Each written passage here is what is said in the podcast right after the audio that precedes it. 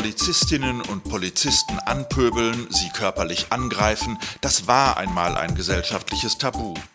Heute gibt es gewalttätige Übergriffe gegen Mitarbeiterinnen der Agentur für Arbeit, ebenso wie gegen Sanitäter, Feuerwehrleute und eben auch gegen Polizisten. Das wissen wir bereits seit längerer Zeit. Doch stimmt das Bild noch, das wir doch meist aus der Medienberichterstattung haben? Wie relevant ist das Problem heute? Hagen Husken ist Landesvorsitzender der Gewerkschaft der Polizei in Sachsen. Er muss das wissen, denn in den ostdeutschen Bundesländern bekommt die Polizei besonders viel Gegenwind und das gleich aus mehreren Richtungen. Herr Husken, wie erleben Sie und Ihre Kolleginnen und Kollegen in Sachsen derzeit die Atmosphäre im Umgang mit den Bürgerinnen und Bürgern, ganz normal im Streifendienst?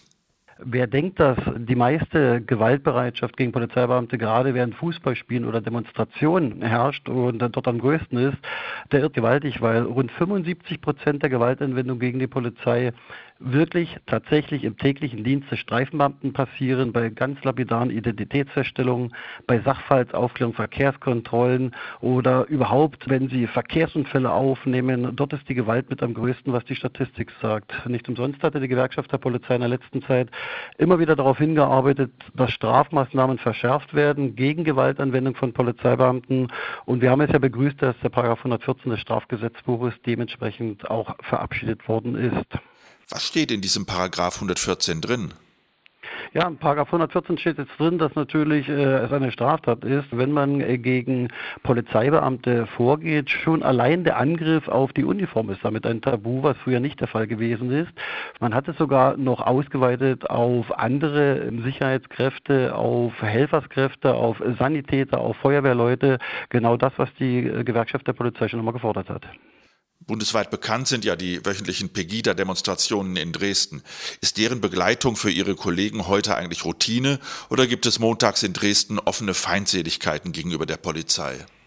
Gerade bei solchen Demonstrationen, bei denen Menschengruppen aufeinandertreffen, und das ist bei Pegida nun mal der Fall, die völlig unterschiedliche politische Auffassungen haben ist ähm, der Stress eigentlich für unsere Kolleginnen und Kollegen immer vorprogrammiert. Diese Anti-Staatsauffassung, sage ich mal, die lädt sich immer wieder bei den Polizeibeamten ab, weil sie natürlich als Repräsentanten des Staates gesehen werden und nicht als diejenigen, die eigentlich für eine vernünftige Durchführung der Demonstration der Versammlung dastehen und für Ordnung und Sicherheit sorgen.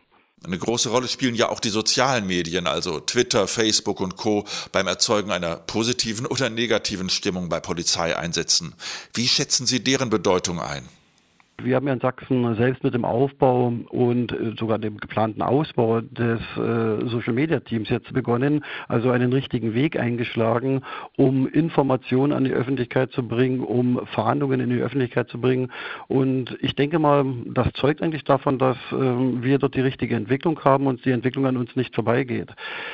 Äh, die sozialen Medien könnten natürlich auch ein Graus für einen Polizeibeamten sein. Und da verweise ich vor allen Dingen auf einschlägige Internetseiten, wie beispielsweise in die Media, äh, was als Negativbeispiel genannt werden kann.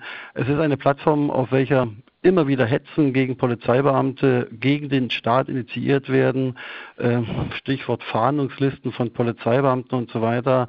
Und das ist natürlich jetzt äh, die Kehrseite davon, äh, was uns natürlich sehr, sehr wenig gefällt. Und da muss natürlich ein Riegel davor geschoben werden. Schlimm ist nur, dass auch von Fraktionen, von Abgeordneten, auch im Sächsischen Landtag, die Distanz nicht ausreichend in der Öffentlichkeit dargestellt wird. Sie sind ja nicht nur Polizist, sondern auch in der Gewerkschaft der Polizei aktiv. Was kann die Politik aus Ihrer Sicht dazu beitragen, dass die Bevölkerung wieder mehr Respekt vor Polizistinnen und Polizisten hat?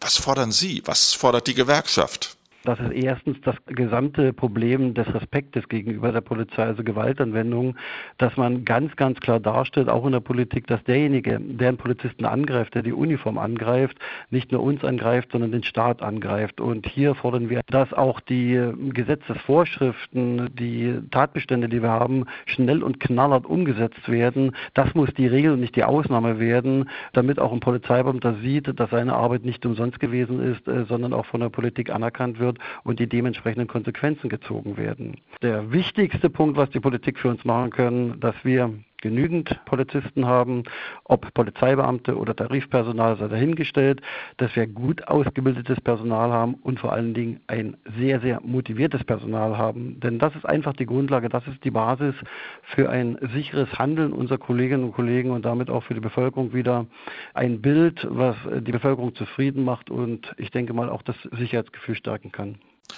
Vielen Dank, Herr Husken, für das Gespräch. Für den Podcast von polizeideinpartner.de habe ich mich heute mit Hagen Husken, dem Landesvorsitzenden der Gewerkschaft der Polizei in Sachsen, zum Thema Respekt vor Polizeibeamten unterhalten. Bis zum nächsten Podcast.